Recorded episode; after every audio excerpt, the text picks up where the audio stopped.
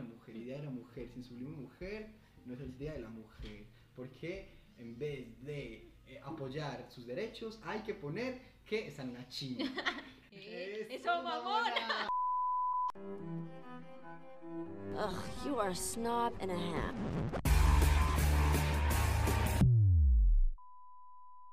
Buenas gente, bienvenidos a otro capítulo de Snobismo Histérico, un podcast cuyo único propósito es poder hablarles mierda.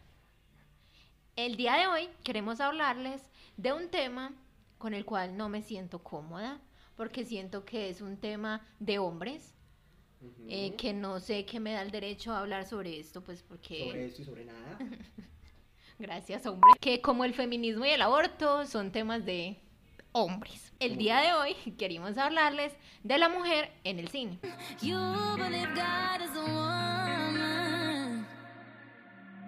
Otra vez tocamos un tema del que nunca hemos hablado en este podcast, del que seguramente nunca hablaremos porque es un tema que no nos interesa mucho, porque en tres capítulos para nada hemos hablado exclusivamente del cine. Pareciera que no tenemos otro tema más allá de este. Pero entendiendo que el 8 de marzo se celebra el Día Internacional de la Mujer, ¿por qué no hablar hoy del tema de la mujer en el cine? Igual yo siento que es un tema que es muy abierto, tenemos eh, infinidad de temas de los que hablar aquí, nos trataremos de, centrarnos en los específicos, pero el tema de la mujer en el cine está desde el nacimiento del cine. El nacimiento del cine nace en una época victoriana, finales del siglo, de, finales del siglo XIX, los hermanos Lumière, y desde entonces al parecer ha sido un, un arte, una disciplina dominada ampliamente por los hombres. Y me parece importante acotar que el cine es un ente de comunicación y por lo tanto la forma en que percibimos el mundo, queramos o no, nace también de la forma en que vemos cine, porque Sí. el cine se alimenta de la realidad, pero la realidad también lo hace pues del cine. Claro, eso es Oscar Wilde. La vida imita al arte más de lo que el arte imita la vida. Y pues entonces aquí también es importante que varios de los estereotipos de géneros pues, que conocemos nacen precisamente pues, del cine, porque es portador de patrones de conducta y funciona como ente que socializa porque en cierta medida nos da un mapeo cultural de lo que es cada lugar del mundo y a su vez legitima ciertas conductas que nos permiten darnos cuenta esto va a sonar maluco, pero que está bien y que está mal. Sí, es, es moral. Hay algo moral de por medio. Nos dijeron cómo nos teníamos que vestir para Ajá. ciertos eventos formales, cómo Ujú. nos teníamos que sentir referente a los extraterrestres. Por ejemplo, a mí Iti fue lo que me dijo lo Oh, que, lo que era un extraterrestre, claro. Y de igual, Star Trek. que Star Trek, de- por supuesto. Entonces, no es de extrañarse que el cine nos diga de qué manera cada género se tiene que comportar. Y yo siento que particularmente en el cine pasa algo que no pasa con el resto de las artes. Bueno, también pasa, pero es que el arte es un cine muy joven, es un cine muy nuevo. De todas las artes, digamos, es la más de ahorita. O sea, nació ayer. Como nació ayer apenas está como en el proceso de, de autoanalizarse, automirarse, referenciarse y darse cuenta de los problemas que tiene. O sea, digamos, el, el cine nace a finales del siglo XIX y apenas en la segunda mitad, bueno, desde principios del siglo XIX empiezan a aparecer mujeres escritoras, por ejemplo.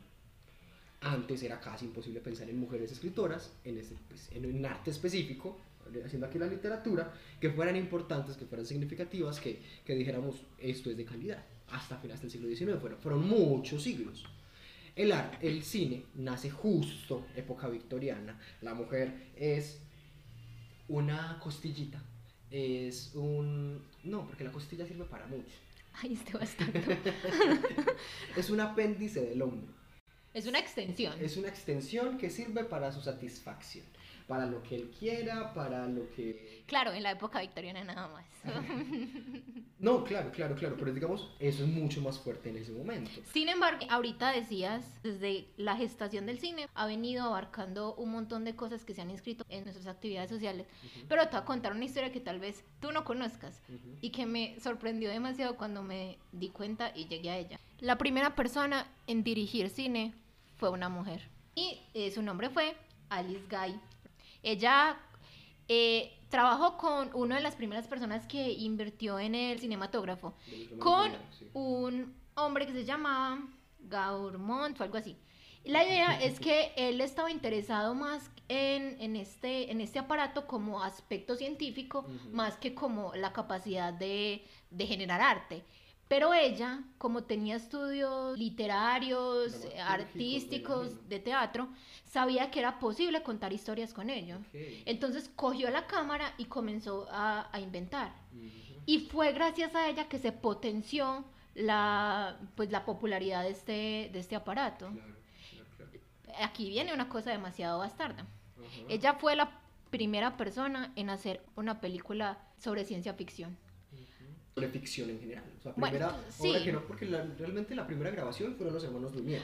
Es documental, o sea, es un documento de un tren pasando y la gente saliendo del tren. Precisamente para ellos, aquí viene y juega, es, era un instrumento científico más que Claro, artístico. claro, claro. Pero la cosa es que la, esta obra de Viaje a la Luna, Ujú. de Me George. Smith, a él fue a quien le dijeron que era la primera persona en pavimentar lo que sería la ciencia ficción. Y fue esta mujer. Ella lo hizo en 1896. Dios santo, o sea, 15 días después de que montaran. Es que, es que era increíble. Imagínate que se le registraron mil películas. Esta mujer hizo mil películas. Yo no puedo ni Hace hacer una. También fue la primera en experimentar con las imágenes, con el color. Aquí viene una parte muy triste. Y es que, pues las mujeres aquí valen en tanto a su condición de, de mujeres casadas. Claro. En tanto se divorció, se le fue todo al carajo y la empezaron, desde los años 40 la borraron de los libros de, de historia. Es como si ella no hubiera existido. O sea, ella se murió sabiendo que nadie la iba, fuerte, na- nadie la iba a recordar. fuerte. Y este hombre, Garmont, hizo como un libro de memorias sobre el cinematógrafo. Garmont es con el que se unió para, para empezar a hacer películas. No, no se unió. Ella era la secretaria. Ok. Y él le pidió permiso para, pues, para utilizar el cinematógrafo y joder con él. Pero le dijo que se lo prestaba sin que ella dejara descuidadas sus, sus actividades como secretaria. Y ahí hay otra cosa más bella. Y en ese libro eh, no le quiso acreditar las películas que hizo y la puso a nombre de otros compañeros hombres de ella. O sea, muchas de las películas que ella hizo quedaron a nombre de, de otros. De otros. Y se le acreditó a ella como la secretaria e incluso se le apodó la amante. Ay, Dios santo, estos hijos de puta. Claro, porque la mujer solo puede ser satisfacción del hombre o esclava del hombre. Oh sí, si no vas a coger, ponte a barrer. Oh sí, si no vas a coger, ponte a barrer. Porque tu obligación, porque eres mujer. Hizo una película, esto me dio mucha tristeza, hizo una película que se llamaba En el año 2000 Ajá, o sea, ella es Natalia Lafourcade. ya no soy, ya no soy. se- Y- se acabó. La trama pues de esta película Ajá. era que las mujeres controlaban el mundo. Y claramente cae en la categoría de ciencia ficción, porque no me imagino qué pensaría la pobre si nos viera ahora.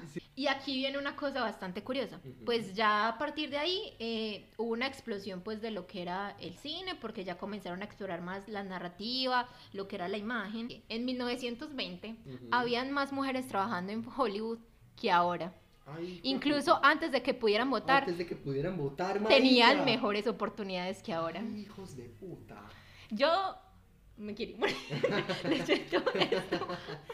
Cuando esto habían muchísimas, muchísimas, eran muchísimas.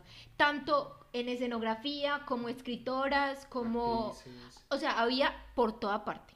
No, nunca se, se dudó del papel de la mujer en ese momento. Y Louise Weber, una de las primeras mujeres que fue directora, actriz, escritora y productora. Fue la primera en dirigir un largometraje que se llamaba El Mercader de Venecia. Porque al parecer todos están obsesionados con Shakespeare. Pues sí, con los clásicos del teatro. Y esto te va a encantar. Las temáticas de sus películas eran el aborto, Ay, me encanta. la pena de muerte Ay, Dios santo.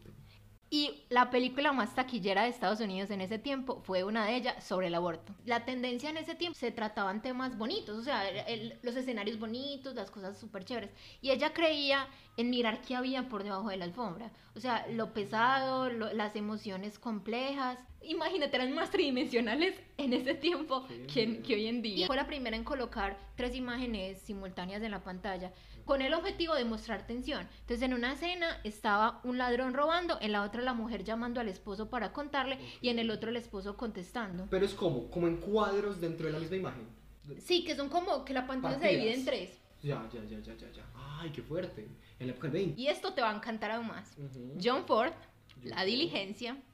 Fue ayudante de ella antes de convertirse en ¿En director. serio?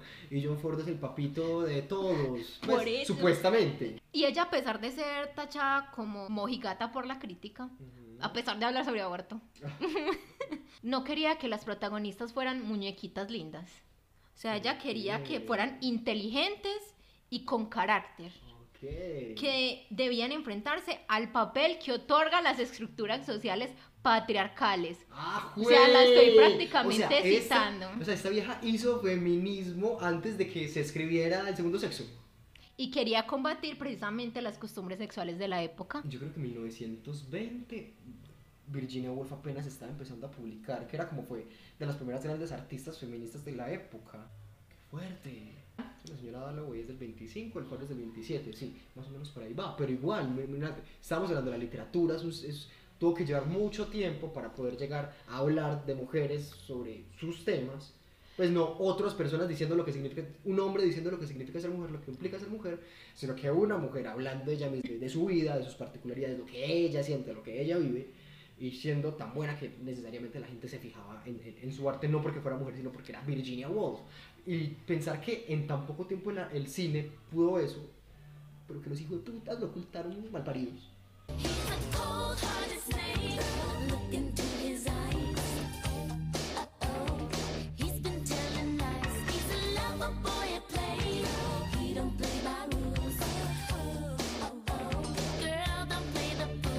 Con ella pasó exactamente lo mismo que pasó con la anterior. Se divorció y la mandaron para el carajo. Así fue la primera mujer en tener un estudio propio. Todas con su propio dinero invertían para poder hacer películas. ¿Sabes qué pienso en este momento con eso que me estás diciendo? Vos sabes que yo no, no aprecio mucho, pues sí aprecio, pero no me gusta mucho la literatura de Jane Austen. Ujú. Pero estoy pensando justo el inicio de Orgullo y Prejuicio. Eh, ella dice, es una verdad mundialmente reconocida que un hombre soltero, poseedor de una gran fortuna, necesita una esposa. Así empieza Orgullo y Prejuicio. Y yo cuando lo leí me impresionó mucho porque yo dije, porque las feministas, pues, y, se, y se aprecia tanto Jane Austen como una referencia supremamente, eh, con, ¿cómo se dice? pro- progresista, vanguardista. Y yo dije, pero, pero ¿cómo? Si incluso pues, su obra cumbre, supuestamente, pues la novela más famosa de ella empieza con esto, que es súper eh, contradictorio, al menos desde mi sentido, desde lo que entiendo, de decir que un hombre debe buscar a una mujer y la mujer está en búsqueda del marido. Y realmente casi todos los libros de Jane Austen es las mujeres buscando marido. Sí. O sea, ese es el resumen de las obras de Austen. Pero pienso, quizás puede haber mucha ironía en, esa, en esas palabras. O sea, ella no puede decir, soy una mujer que está en contra de esto.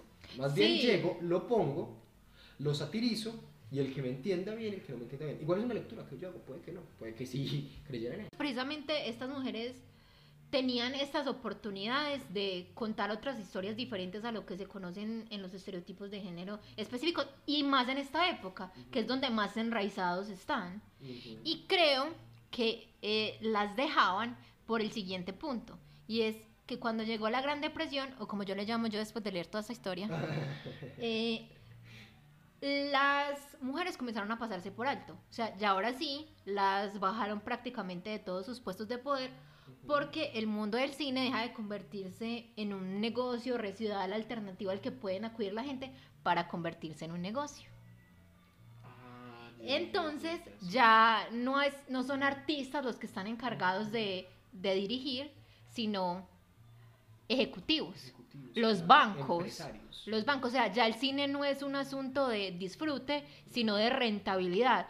Y aquí las mujeres no se les confiaba dinero porque no eran capaces con él. O sea, o sea, hello, son demasiado tontas, ellas no van a ser capaces de administrar dinero. Claro, claro. Entonces ahí es cuando se les viene pues las cosas encima. Y por ejemplo, las dos casas productoras que tenían Louis Weber y Alice Guy Blanchet se les fueron, pues se les acabaron por Hollywood, porque para ellas era imposible competir siendo independientes contra un estudio que está financiado por un montón de dinero.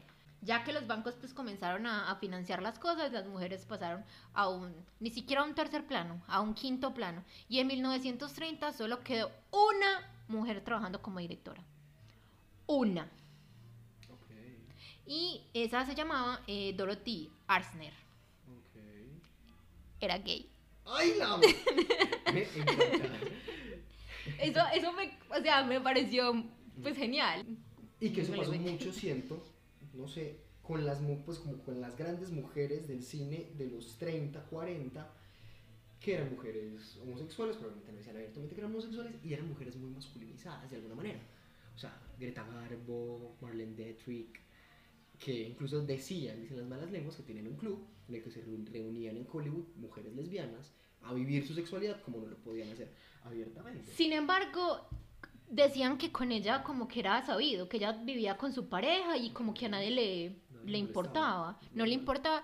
Y otra cosa es que ella empezó como escenógrafa, después como guionista, después como montadora, o sea, hizo básicamente el tour, el tour por todos los aspectos pues de lo que implica hacer cine. Sí. Eh, la primera mujer en formar parte del sindicato de directores. Ok. Y lo que ella quería era subvertir el imaginario que se tenía de los personajes femeninos en Hollywood. Pues porque claro, con esa ruptura que hubo con la Gran Depresión, eventualmente ya fue un gremio completamente manejado por hombres. O sea, ya se perdió esa perspectiva femenina. Claro. Entonces ella siempre trataba de decir eh, temáticas feministas. Feministas. El matrimonio no equivale a la felicidad para la mujer. Ah. Por el contrario, puede convertirse en un látigo, pues que la hace sentirse menos. Eso, ¡Eso, mamona. mamona! No cayó en el error de estereotipar a sus personajes porque creía que la mujer tenía aspectos tanto positivos como negativos. O sea, la humanizaba. exactamente, la humanizaban. como hoy en día no siento, pues eso es un tema que to- tocaremos más tarde, siento que a la mujer no se le está humanizando. Solamente se le está poniendo en, en- en una posición hiper positiva en el que la mujer es hiper poderosa y justo se deja de lado la humanidad que tiene, es decir, la falibilidad que tiene. Es un ser humano que se equivoca, que tiene errores, que... ok, Y una cosa que me encantó es que ella inventó el boom microphone, que es el que, que es como una caña de pescar que se ¿Qué, el coloca encima. Sí, sí, sí, sí, sí, sí, Porque claro. antes se utilizaba era pues que lo colocaban en En la ropa, en, en la escenografía, pero ella se inventó ese micrófono. Y mira, mira, te, te he dicho un montón de cosas que básicamente forman lo que es el cine ahora y que fue gracias precisamente a mujeres y a las que no se les da el crédito suficiente. O sea, si me preguntas a mí, en este momento, si yo te tuviera que decir quiénes son como las grandes referencias técnicas y de la construcción de lo que es el cine, yo te diré Méliès, George Méliès, ¿cierto? Eh, Griffith, que fue, digamos, el primer, supuestamente el primero a hacer superproducciones, ya no confío en nadie que me diga nada, de quiénes son supuestamente los primeros. Chaplin, Hitchcock, yo creo que serían esos los que yo pensaría como los grandes hombres O algo así. blancos. No, pero igual, o sea, estos entran dentro del patrón clásico, sí. hombre blanco heterosexual. Eh, Dorothy Arzner fue la tutora de Francis Ford Coppola. Virgen santa, mátenme. Mátenme, hombres hijo de puta, no merecemos vivir hijo de putas. Y hay algo que me hizo sentir mal, pero que me llevó a pensar que cuando vos piensas en el siguiente Scorsese, vos no pensás en una mujer. O cuando pensás en el siguiente Tarantino, vos no pensás en una mujer. O en el tiempo, pues antes, Hitchcock no se pretendía que su sucesor fuera una mujer. Sí, sí. Y es horrible la manera en que hemos interiorizado eso porque se normalizó completamente. Y pues tomando en cuenta esto que te he dicho, eh, eh, solo el 13% de directores en Hollywood son mujeres. Ujú. 13%. 13%. Y es un porcentaje que medio subió después de, de Me Too. del Me Too, sí. Pero medio subió y pues digamos y no que a la sube, fuerza. digamos, eso, a la fuerza, como obligados. como Exactamente. obligados. No hay una concientización, no hay un deseo de, pues mira, No es un deseo de cambio, sino de parecer políticamente correcto. Exacto, exacto. Eso es, es- eso es fundamental. también me puse a pensar en Hollywood como el sueño húmedo de lo que Foucault define, define como poder. Lacan, el palo. el palo, El palo. el literalmente. Pues, qué locura, que, cuánto ha pasado desde ese momento a donde estamos ahora y que sigamos prácticamente en las mismas condiciones. Y pues si viene quién está en el poder, siguen siendo los hombres quienes están a cargo de, pues, de estos aspectos. Y es porque aún se sigue creyendo que las mujeres no tienen la capacidad de manejar películas grandes, capaces de, de llenar salas. Hay, hay dos creencias. Una es que una mujer no es capaz de dirigir películas de acción, que por lo general son las que más plata dejan, Ajá. y que una mujer no es capaz de cargar con una película sola. Entonces aquí hay dos cosas. Las los protagonistas en las películas, no importa el género, suelen ser hombres. Y los directores, hombres. Hay un test en Hollywood que se llama Bechdel Test, que sirve para medir cuando dos mujeres con nombre se encuentran hablando de algo diferente a un hombre. Solo se necesita una palabra. Menos del 60% de las películas logran pasar ese, ese test. ¿Qué fue? Yo alguna vez había leído algo así y me sorprendió que incluso películas que supuestamente la protagonista es una mujer no pasan el test. Ni Desayuno en Tiffany's, ni Lara Croft, ni Gravity. Me puse a pensar en todas las comedias románticas, sí, son comedias románticas.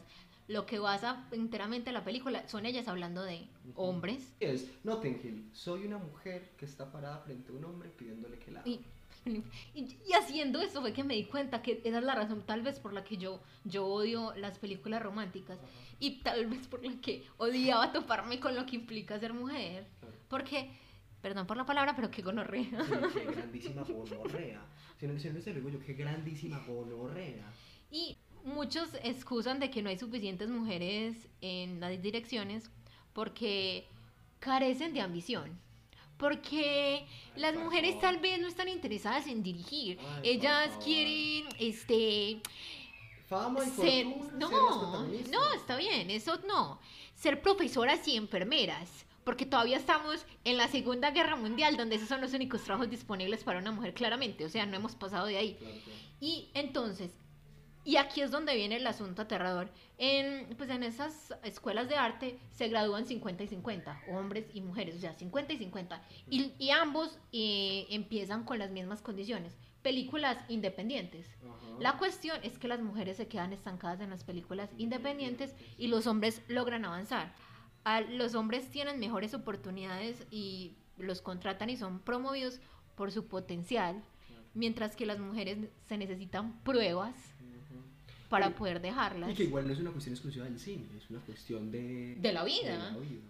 Y aquí viene otra vez y es que juegan los estereotipos de género, y es que no creen que ya sean capaces de manejar películas como Avengers, porque las mujeres no saben manejar películas de, de acción. Porque si vamos a poner, para ser políticamente correctos, a una mujer a dirigir una película, tiene que ser la Mujer Maravilla. Porque, no digo, o sea, igual siento que es un gran avance, siento que es muy positivo. Pero no he visto el primer caso de una mujer dirigiendo Batman, por ejemplo. Exactamente, de hecho, ese es un punto, y es que Patty Jenkins es la única mujer que ha dirigido una película de superhéroes, pues aparte de Harley Quinn, pues esta nueva, que implique, pues, estar relacionada con este ámbito tan masculino que son los cómics. Y hay algo muy particular, y es que, pues yo me vi La Mujer Maravilla, y esa película fue una de las películas más taquilleras cuando se estrenó, creo que fue el 2017. Y está demasiado bien construida en términos de acción. Precisamente resalto esto porque en Justice League también sale la Mujer Maravilla, ¿cierto? Pero Justice League no está, no está dirigida por Patty Jenkins, está dirigida por, creo que fue Zack Snyder. Y lo que pasa en esta película es que si uno compara la forma en que se mira la Mujer Maravilla, Es que espérate, estamos contando la Liga de la Justicia como película. no, Felipe, por favor, no quiero hablar de, no quiero entrar en temas tan polémicos. si uno compara pues las imágenes que se tienen, las tomas que hace Patty Jenkins son de ella poderosa. Las tomas que le hacen en Justice League de la nalga, Claro, hipersexualizada. hiper, hipersexualizadas. Es como si hubieran acabado con el legado que intentó comenzar a construir Patty Jenkins. Y es que yo no sé en el imaginario de qué pendejo de Hollywood se les ocurrió que las mujeres no ven películas de acción. Las Sí. mujeres no pueden ser vírgenes. y que si existe la posibilidad de que una mujer vea una película de acción, un hombre no es capaz de ver una película sobre mujeres. ok, sí. Eso, ese es básicamente el ideal. Y también creen que es porque, digamos, los hombres son los que compran las boletas. Ujú. Sí, bueno, y pongámoslo, digamos en términos machistas, de que los hombres son los que compran la boleta. Pongámoslo en esos términos. Igual, ¿quién es la que elige la película por lo general? Ajá. La mujer. Claro, O claro. sea, no se trata de espectadores Ujú. y no, se falta, no, no es tampoco falta de, de directoras. Es falta de intención de generar algún O sea, cambio. cualquier argumento que trate de ser racional alrededor de toda esta idea que estás diciendo no tiene sentido. Aquí solamente hay un sentimiento, una emoción, porque sabemos que estos son emociones políticas, que en este caso es machista. No hay otra forma de decir. Solamente se puede decir de otras cosas. O de dos formas. Primero, o es un sentimiento machista estructurado, o otro son unas grandísimas gonorreas. Escoja. Man, I feel like a woman.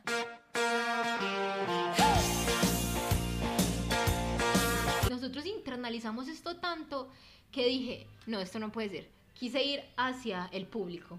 Quise ir hacia la calle, hacia la gente. si vos te imaginas a algún director, entiéndase hombre o mujer, lo primero que se te viene a la cabeza es un hombre. Entonces dije, le voy a preguntar a varios amigos cinco nombres de directores hombres y cinco nombres de directores mujeres. Y dije, a cualquiera, o sea, no tenían que ser No, expertos. pregúntame aquí en este momento. Sí, no digamos que los hombres sí llegaban los, a los cinco. Eso como que prácticamente de manera autómata te sale. Ya, Hitchcock, Buñuel, Fellini, Tarantino, Fincher. Y mientras sí con las mujeres, si decían mucho, decían tres, y eran los que sabían más o menos de cine, Sofía Coppola. y la, y la luchaban. No, pero aquí, aquí lo estoy pensando. ¿va? Cinco mujeres. Sofía Coppola, que es la clásica. Catherine, Catherine Bigelow. eh, a ver. eh, Catherine Bigelow. eh, Greta. mm, Greta Gerwig. ay, Dios. Eh, o sea, como que pienso, la que dirigió tal, pero ni siquiera me acuerdo del nombre. Exacto, y yo Está creo que ese es el punto con el que nos encontramos muchos. Y aquí una Jenkins la mencionamos y no. Mira, mira, y se me olvidó. y aquí hay algo muy curioso. Angelina Jolie. Y pienso en ella como actriz, no como directora. Exactamente. Y ese es un punto también me parece muy importante. Y es que a veces es más fácil, no mucho más fácil, pero es más fácil recordar las que pasaron de ser actrices Ujú. a directoras, porque ya las tenemos. O sea, yo tengo en la mente a Jodie Foster, a Greta Gerwig y a, y Angelina Angelina Jolie, porque fueron actrices. Y, y lo que ellas representaban, pues tampoco. Angelina Jolie, pues Angelina Jolie, el sex symbol de, Sí, es la- de, es de la- Hollywood. Es la Marilyn Monroe de nuestra generación. impactó demasiado hasta qué punto uno normaliza este tipo de cosas y qué necesario es hablar más de esto. O sea, como que se me despertó más como es que tenemos, o sea, no hay de otra alternativa, Claro. porque seguro muchas personas tampoco se dan cuenta de eso. Incluso si vos buscas en Google Film Director, te salen 51 resultados. 50 hombres, Eso no queda. 50 hombres y una mujer. ¿Y la mujer quién es? Catherine Bigelow, porque se ganó ese Oscar. Oscar. Y ha sido la única mujer en no sé cuántos años de Oscars que se lo ha ganado. Sí. Y me parece ridículo que nos tengamos que sentir ah, maravillados porque una sola mujer se ganó, se ganó un Oscar. Y ese es el punto, que las hacen volverse targets, Sí. donde la misoginia entera se las lleva por delante. La cuota de género. La cu- La cuota Pero de género. Tenemos. No digan que las mujeres no se les dan oportunidades porque tenemos a Catherine Bigelow que se ganó un Oscar. Es que, exacto, ese es el punto, que es, es esto, la teoría que te decía de Popper del falsacionismo. Si existe uno que rompa con la regla, ya es suficiente probar la teoría errónea. Sí, sí, sí, Entonces es, sí, pero ¿cómo te atreves? Mira, hay una ahí. Malagara ese. ¿Y los hombres? Ah, hombres, pero, hombres. pero si fuera al revés, sería también desigualdad. Y uno, sí, Ricardo, sí, también sería También desigualdad. estoy de acuerdo, pero no es lo que está pasando en ese momento. Estamos Pero- hablando de este tema que vamos a hacer. Pero eso es una situación hipotética. Esta es la realidad. realidad, Por favor, apégate a ella. Por favor, coma mierda. Y Meryl Streep lo decía muy bien. Te amo. Meryl, Meryl, te amo. Y es que Meryl, te amo. Las mujeres son muy lindas en tanto no amenacen con el lugar del hombre. Incluso, esto, este ejemplo no es un muy buen ejemplo, pero Crepúsculo lo, diri- película de nuestra generación. lo dirigió una mujer. Yo siento que uno le tiene que dar el crédito porque ella fue la que catapultó el éxito de esa película. Y le pedían quitar escenas de acción de la película porque eso no le correspondía a ella. Exactamente. ¿Cuánta plata no recaudó esa, esas películas? Que pese al éxito que ella condujo a Crepúsculo, se encontró con puertas que se le cerraban encima, pese a lo que había acabado de hacer, y consiguió un trabajo y le pagaron menos de lo que había ganado con, con Crepúsculo. Bueno, Crepúsculo no es una gran película. No, pues horrible. Pero, igual, digamos, en términos de. Igual que tampoco, plata. igual que tampoco Batman vs Superman es una gran película. Exacto. Y a Ben Affleck no se le cerraron las Ujú. puertas que se le cerraron a ella. Ujú, O sea, no estamos diciendo que se tiene que porque es una gran directora, sino porque eso recauda plata. La plata da cierto estatus, como si fuera tu hoja de vida, como si fuera tu currículum con el que te presentas. Mira, yo puedo hacerte plata, dame plata para hacer una película. Si una mujer se equivoca una vez, no le vuelven a dar una oportunidad. O sea, se acabó para ella. Claro. Mientras que Todd Phillips pudo pasar de ser Hangover a ser Joker. Bueno. no nos gusta. O sea, no Bueno, nos bueno, gusta. Hangover es una gran película. Joker no. El bromas, vemos. Vemos. Mira, mira la capacidad que le dieron. O sea, una película Pero de que lo igual es de, de una enorme. Ah, sí, sí. O sea, que es una peli, ¿cómo se dice? Es una superproducción. O sea, que necesita mucha plata para poderla hacer. para cerrar entonces este tema Esta de sección. esta sección sobre las directoras, pues por lo menos espero que ustedes, como por lo menos a nosotros, los haya impactado desde qué momento las mujeres han sido fundamentales para el cine y que para muchos de nosotros no teníamos idea que incluso fueron las pioneras de lo que conocemos en este primeras, momento. sí, claro, no fue Griffith, no fue. Méliès, fue Alice Guy.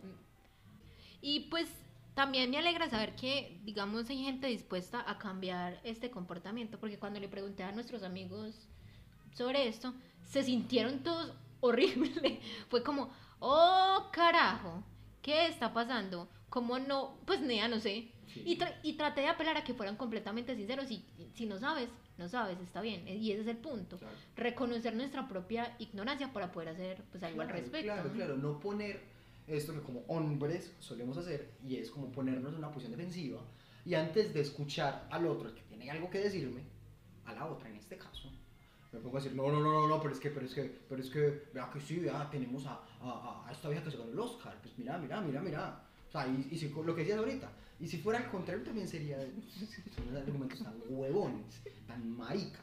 No. Ojalá fueran maricas. Fueran maricas, sí. Mm. Bueno, y la siguiente sección ya vamos a hablar de los estereotipos y cómo se ha formado la imagen de la mujer en el cine. This is a man's world. This is a man's world. But it wouldn't, it wouldn't be nothing, nothing without a woman. Hay dos temas que son súper importantes cuando se hablan de mujeres. Su belleza y la vejez. Meryl Streep decía que en un punto ella ya solo estaba recibiendo papeles como bruja. Ya no la casteaban en cosas geniales. Sí, a Meryl Streep. Le pasa a ella. ¿Qué les pasará a otros? Claro. ¿Cuál sería, digamos, uno de los equivalentes a, a Meryl Streep? Clint Eastwood. Clint Eastwood, Robert De Niro, uno ve los papeles que tienen ellos y siguen siendo brutales. El irlandés. Puede ser viejito y tener un papel chingón. Papeles que los desafíen, que no impliquen, ay, sí, ser el viejito y ya. Sí, el viejito de Up. Incluso el hombre hasta el final siendo cuchito puede tener, ten- o sea, digamos, no, no solamente ser el protagonista, sino tener sex appeal.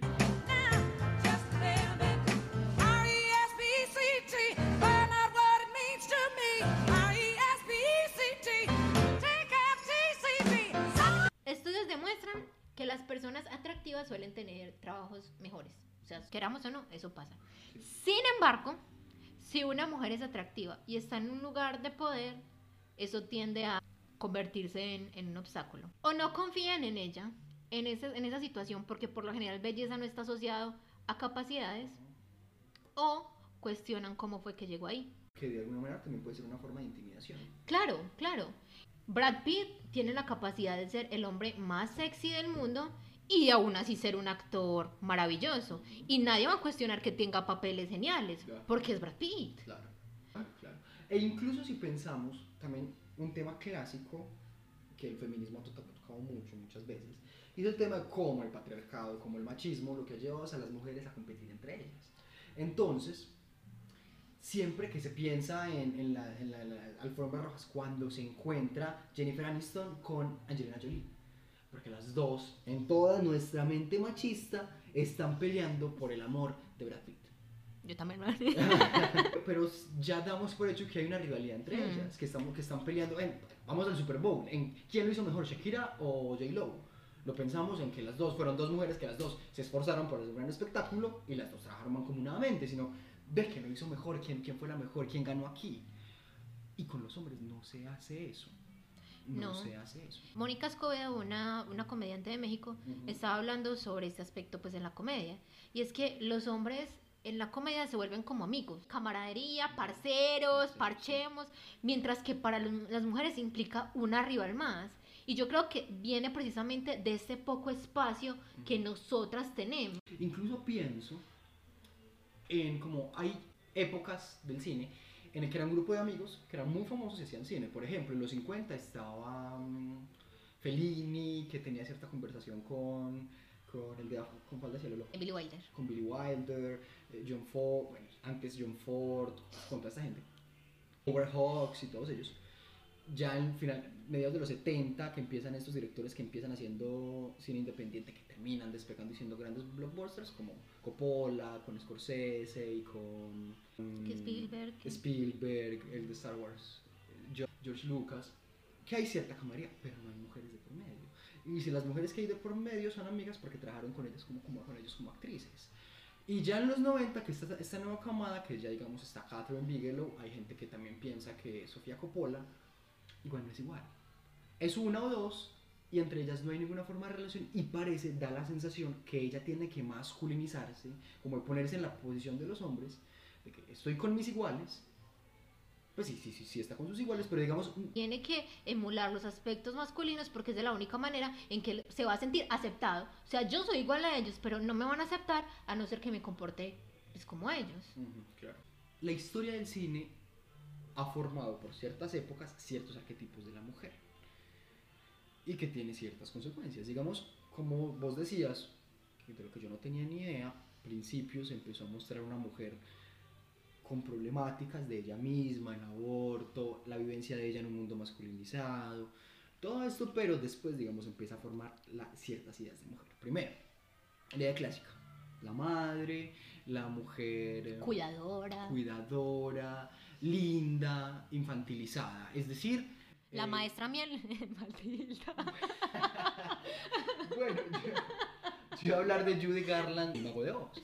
Es una niña súper linda, súper bondadosa, que no tiene nada malo y que lo que tiene malo es porque ella misma lo va a mejorar, porque lo tiene que hacer, moralmente, eh, conociendo amigos hombres que la van a ayudar a hacer eso.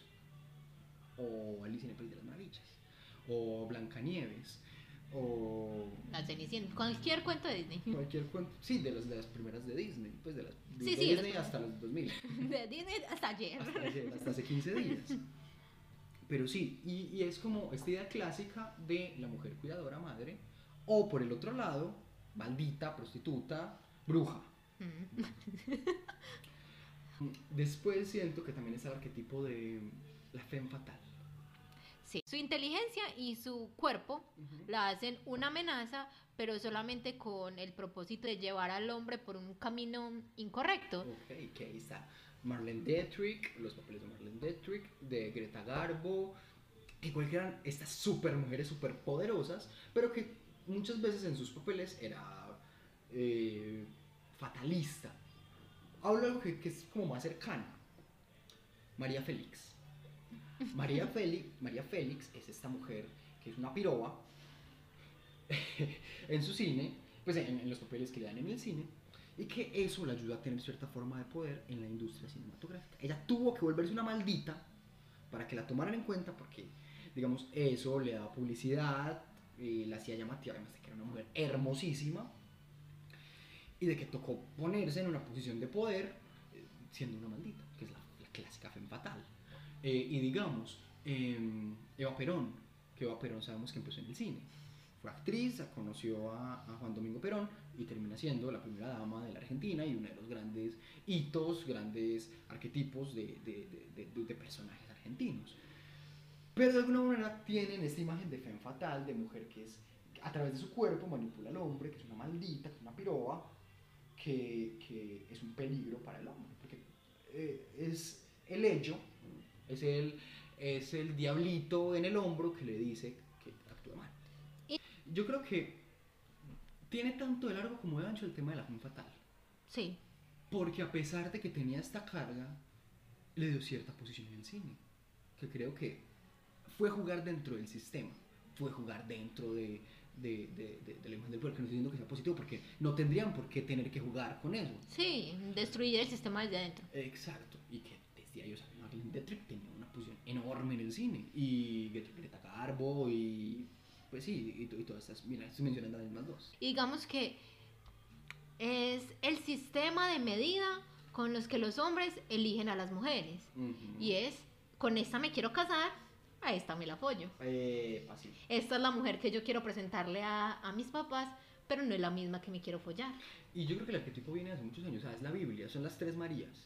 O, bueno, que hablemos específicamente de dos, no hablemos de, de la otra María, que es María Magdalena y María la Madre de Jesús. O se es la cuidadora, la magnífica y se sacrifica.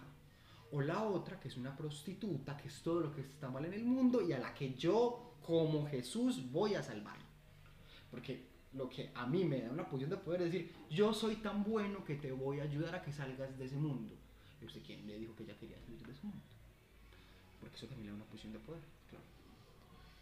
Y digamos que estas experiencias que tenemos con esos estereotipos pues vienen desde nosotros en la infancia, pues inf- infancia y pues y juventud, que son los momentos en los que se nos forman estos estereotipos cognitivamente y que nos ayudan pues a entender el mundo. Por ejemplo, yo no sabía que ser rubia me hacía tonta y eso lo aprendí fue viendo televisión y cine. Soy tan tonta que no sabía que lo era. Sí, sí, sí, sí. En- Entonces otro estereotipo sería como la chica cool. La chica cool me gusta mucho porque siento que es el que se encuentra muy enraizado en este momento en las mujeres. Porque ella no es una chica como las demás. Incluso cuando me dijiste la chica cool, lo primero que se me vino a la mente, que es mi diva, yo diría mi diva clásica del cine favorita, pues a la que amo, a la que idolatro, que es Audrey Hepburn. Los papeles de Audrey Hepburn es como, uy, qué chica tan cool. Y Olivia Wilde y Blake Lively. Es independiente, no le gustan las relaciones formales, le gustan los deportes o cualquier interés que le guste a los hombres. Los hombres, sí. Es uno de los chicos. Es un parcero más. Su valor viene de la aceptación que le dan los hombres. Y en ese sentido refuerza la idea de que ser mujer está mal, porque solo asumiendo características Masculinas, va a ser aceptada. Y esta mujer es un mito, porque es la proyección de todos los deseos masculinos. O sea, claro. y yo también te lo decía una vez, es un parcero en el cuerpo de una mujer.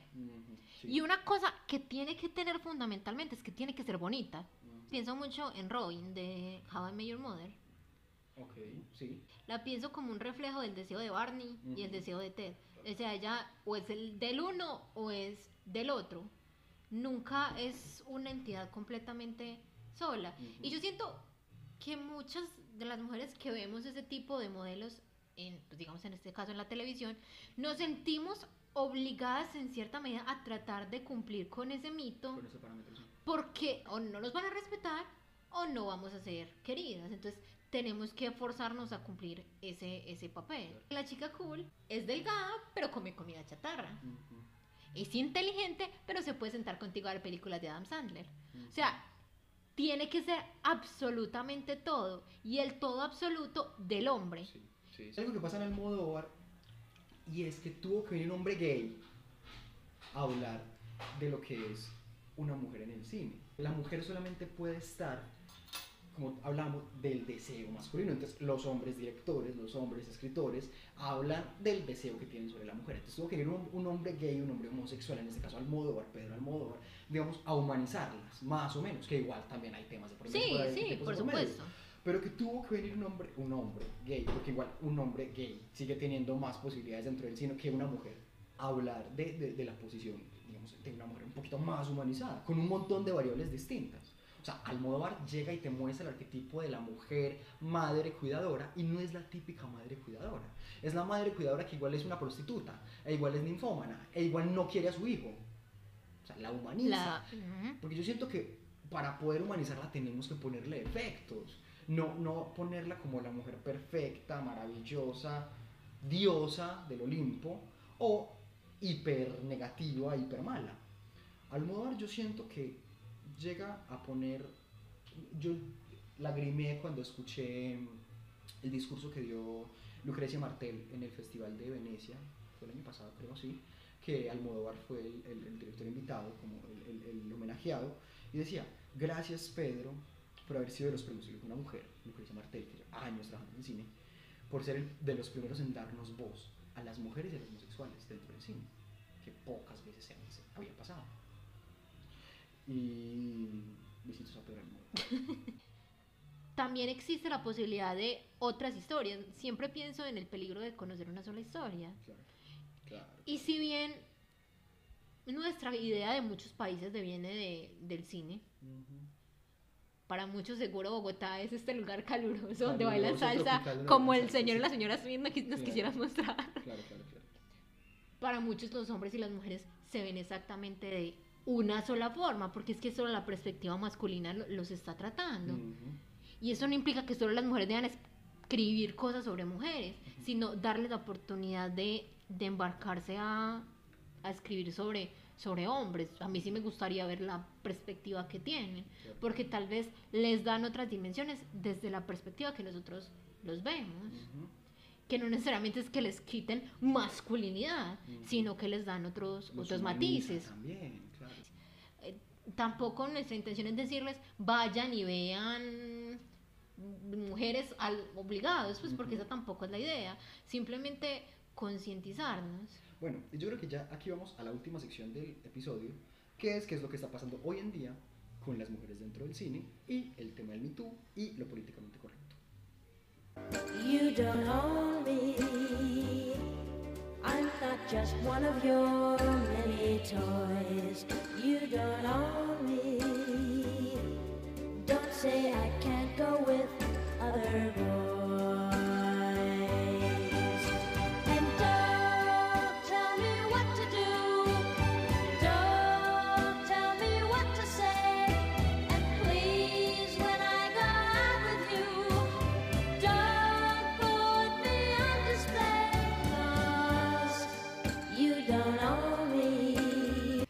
Que hay algo que pasa eh, hoy en día que, que me parece supremamente importante y que es un tema que se tiene que tocar y que me parece, no voy a satanizar ni decir que está mal, que, que las mujeres digan que necesitan una posición dentro del cine, porque es justo eso y es lo que estamos hablando, o sea, sí se merece. Pero que tiene tanto de largo tan como de ancho de cómo se está tratando. Es que se tiene que es- escuchar a las mujeres porque sí. O sea, no, y si tiene que ser porque sí. Pero estoy diciendo, no, no porque sean talentosas, no porque Greta Gerwig es una gran escritora y es una gran directora, sino porque es una mujer y tenemos que darle su posición como una cuota de género para ser políticamente correctos. Y eso no cambia las cosas. O sea, vuelve a colocar a las mujeres en una posición de Venga. víctimas. Como yo soy Jesús y soy tan bueno, María Magdalena, ven que te voy a dar una posición importante. Ven que vas a ser casi una discípula, porque no, no es discípula. Aunque los acompaña siempre, no es una discípula, es una casi discípula. Y eso es lo mismo lo que está pasando. Venga que yo soy tan bueno que le voy a dar su posición. Y las cosas no se naturalizan así. No se naturalizan diciendo, vamos a hacer tanto, tanta, vamos a hablar tanto de esto hasta que se acostumbre. No, porque hay emociones políticas alrededor de eso. Y hasta que no humanicemos a la mujer y no humanicemos su posición dentro del cine, es muy difícil que, por más que digamos es que las mujeres, es que las mujeres, es que las mujeres, no. Porque lo que vamos a terminar haciendo es poniendo mujeres dentro de las categorías, la mejor directora, porque sí, nunca les vamos a dar el premio, porque no vamos a creer en el fondo que se lo merezcan. No lo estamos naturalizando. yo no quisiera que me contrataran por el hecho de ser mujer. O sea, me sentiría aún peor. Más degradada. Exacto, es la limosna. La limosna. La limosna, la pobrecita, la víctima. Sí. O sea, se seguirían eh, perpetuando y legiti- y legitimando este tipo de conductas negativas hacia la mujer.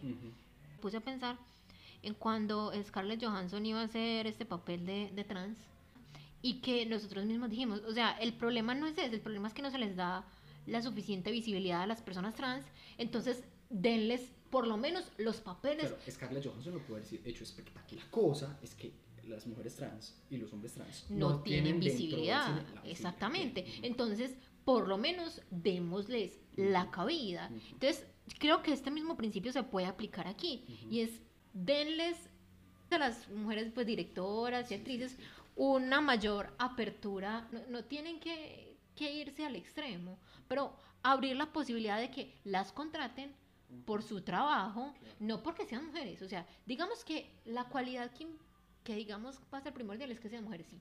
Sí. Pero, ¿qué tipo de mujeres van a, van a aceptar? Claro. Con base a su trabajo, no simplemente con ese hecho. O sea, ¿qué te respalda y qué te da a ti la posibilidad de hacer esta película? Porque no se trata de entregarle a cualquiera con el único propósito de cumplir la cuota.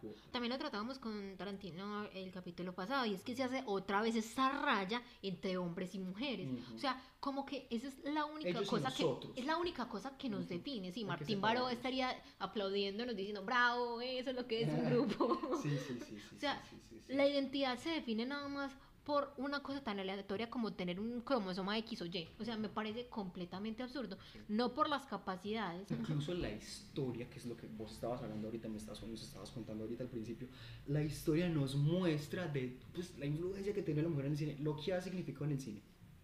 Que no necesitamos demostrar, que no se necesita poner, eh, explicar o argumentar por qué se le dar las posiciones, sino que ya por sí mismo se ha hecho, se ha dado, se ha desarrollado. O sea, aquí lo que hay de por medio es un sistema machista. No hay otro nombre a eso. No. Show some skin, make him want to. Cause God forbid you know your own way home. Ask yourself why it matters. Who it flatters. You're more para cerrar, las famosísimas recomendaciones de Esto es Misterio.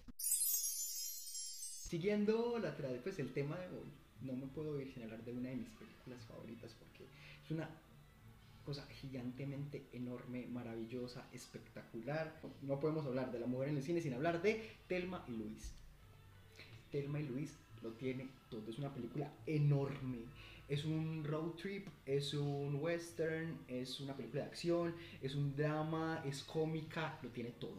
Protagonizada por eh, Susan Sarandon y Gina Davis, que es eh, una historia de dos mujeres que por cuestiones de la vida tienen que huir de la policía por alguna situación que pasó y digamos empezar a sobrevivir, a buscar cómo van a escapar, cómo van a luchar, enfrentándose a un montón de patrones machistas, del mundo machista, pero que no te ponen en la cara es que es el machismo, no, es implícito, es natural, se desarrolla magníficamente, a ver, la dirección de Red Discos es maravillosa, la fotografía es una cosa espectacular, la música te lleva a las emociones máximas, la mujer está humanizada, es una cosa maravillosa, pero me encanta, me encanta. Pero bueno, ¿tu recomendación, Paula? También siguiendo la temática del día de hoy, eh, quiero recomendarles una serie de Amazon Prime que se llama eh, The Marvelous Mrs. Maisel. Es una mujer en los finales de los años 50, comienzos de, de los 60, que después de sufrir, digamos, un revés en su vida, decide comenzar a hacer stand-up. Entonces, es ella intentando ganar la credibilidad de ella como comediante y que sean capaces de mirar por encima de, de ser mujer. Y entonces abordan demasiados aspectos, o sea, no es que se queden solamente en esto. Entonces es ella como mujer, ella mujer como madre, ella mujer como esposa, ella mujer como comediante. Es maravillosa, la amo y la amo a ella, como eh, súper recomendable. Yo la amé, no pensé que la fuera a amar tanto de la forma en que la amo. Y son poquitos capítulos por temporada, entonces es, es fácil de digerir y, y chévere de, de disfrutar. Maravilloso. Estamos dispuestos a escuchar sugerencias, reclamos o lo que ustedes deseen. Saben que lo pueden hacer en nuestras redes sociales que son arroba es mismo H, en Twitter o en Instagram. Eh, nos pueden escuchar nuevamente en iVoox o cualquier eh, plataforma que ponga podcast como Spotify. Nos escuchamos a la próxima.